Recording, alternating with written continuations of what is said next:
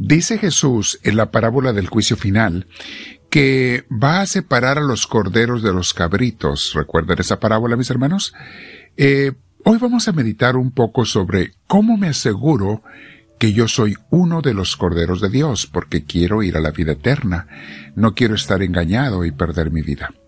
Vamos a meditar en eso el día de hoy, mis hermanos. Te invito antes a que te sientes en algún lugar, con tu espalda recta, tu cuello y tus hombros relajados. Vamos a respirar profundo, dejar que Dios nos llene con su presencia, porque invocamos al Espíritu Santo. Le decimos, Espíritu Divino, ven a mí, te lo pido Lléname de tu gracia, lléname de tu presencia, lléname de ti. Bendito, alabado y glorificado seas, que todo lo que yo piense, haga y diga, sea para tu mayor gloria. Con mis hermanos te decimos todos, gloria al Padre, gloria al Hijo, gloria al Espíritu Santo, como era en un principio, sea ahora y siempre, por los siglos de los siglos. Amén. Bien, mis hermanos, ayer leíamos en las misas del domingo de Misioneros del Amor de Dios, eh, leíamos el Evangelio de San Mateo, capítulo 25, donde habla obviamente del juicio final. Ese capítulo todo habla de varias parábolas y enseñanzas sobre el final de los tiempos. Muy importante ese capítulo, mis hermanos, les recomiendo que lo mediten algún día. Pero estábamos con esa parábola al terminar el año litúrgico. Y es fácil entender quiénes serán los cabritos a la izquierda de Jesús en el juicio final, los que dice Jesús claramente que se van a condenar, no van a salvarse, y habla de las personas que no practicaron la caridad cristiana, el amor en esta vida. No tiene nada que ver con que si hicieron males o no hicieron males. No importa que no hayan hecho ningún mal, si no practicaron el bien, no entrarán al cielo, dice Jesús. Y no lo dice solamente una vez, mis hermanos, lo dice varias veces en el Evangelio. Así que vamos a meditar un poquito sobre ello para no estar engañados, ¿ok? Este habla de los que no practicaron las obras del amor, etcétera. Pero a veces nos puede quedar una duda sobre quiénes serán los corderos, las ovejas de la derecha. O sea, ¿qué necesito yo hacer? Porque el lenguaje de Jesús está obviamente adaptado a la situación uh, social de hace dos mil años a cómo vivía la gente. Había mucha gente con hambre, había que darles de comer, mucha gente con sed, darles un vaso de agua. Hay mucha gente que no tenía ropa, pues darles un vestido. Esa era la situación de Jesús. Hoy en día, en la mayoría de nuestros alrededores, pues todo el mundo tiene que comer, tiene agua, aunque no sea de lujo, tiene ropa. Entonces, ¿cómo entender eso en lenguaje moderno? Para ser yo un cordero de Jesús. Eh, él habla de que los necesitados había que darles comida, agua, hospedaje en su casa, eh, visitar a los enfermos y encarcelados, y eh, vestirlos a los que no tienen ropa. Entonces, mis hermanos, es difícil pensar de andar dando hoy de comer a toda la gente, o especialmente cuando la gente a nuestro alrededor pues ya tiene que comer, gracias a Dios. darles agua, pues todo mundo tiene agua que beber, gracias a Dios. Eh, aunque claro que hay situaciones donde sí podemos ayudar, pero la mayoría de la gente que conocemos o vemos ya tiene eso. El recibir a gente en la casa de uno, hospedar al, al, viajero, era una costumbre de aquellos tiempos. Hoy en día es muchas veces imposible meter a todos los que pasan por la calle a tu casa, o sea, ni es práctico ni es seguro. Muchas veces no se puede hacer eso. Entonces, visitar a los enfermos y encarcelados sí a veces podemos hacerlo, pero no todos los días. Darle de ropa al que está desnudo, ahora ya no hay gente que no tenga ropa. Bendito Dios, eh, sobra ropa, le encuentro uno la ropa tirada en los basureros. Hay ropa de sobra para todo el mundo.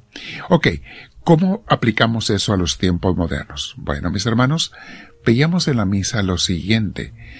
La comida y el agua que la gente necesita hoy en día no siempre es comida del cuerpo, sino es comida para el alma. Sus mentes están vacías, están tristes, están flacas. Su alma está flaca, no tiene vida espiritual. Tenemos que darle comida espiritual dándole la palabra de Dios a los demás. Esa es la comida que podemos repartir para ser corderos de Dios. El agua que la gente necesita para beber el día de hoy es el agua de Dios. Invitarlos a la iglesia, invitarlos a ser parte de la comunidad.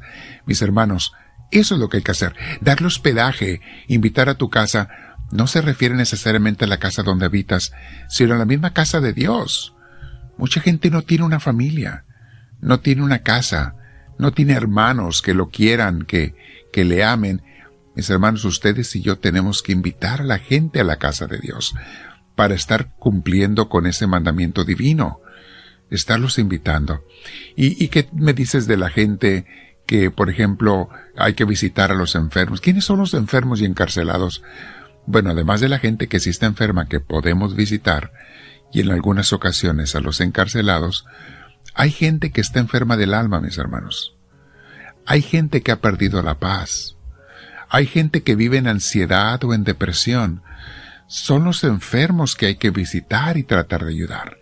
Encarcelados, aquellos que están encarcelados de un vicio, de un pecado, de una situación enfermiza, no siempre podemos cambiarle la vida, pero muchas veces podemos hacer algo.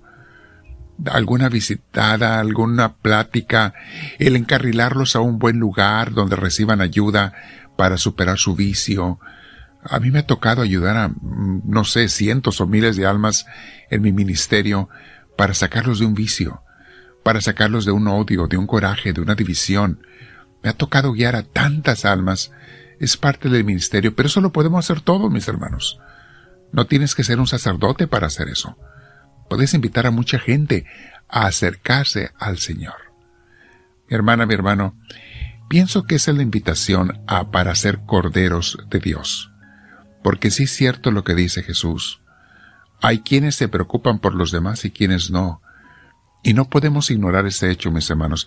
No podemos pensar nada más en nosotros nada más en yo, mi familia y mis hijos, porque entonces vamos a ser de los cabritos de la izquierda.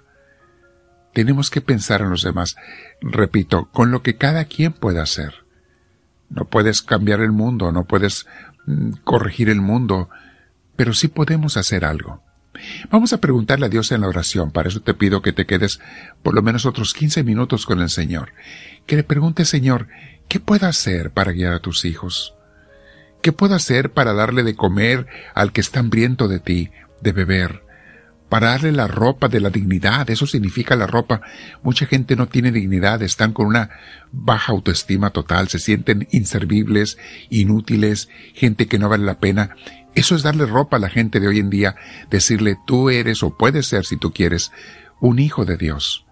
Arrímate al camino del Señor y sé una persona digna, ponte las mejores ropas, que son las de la vida del Espíritu de Dios, miembro y parte de la Iglesia.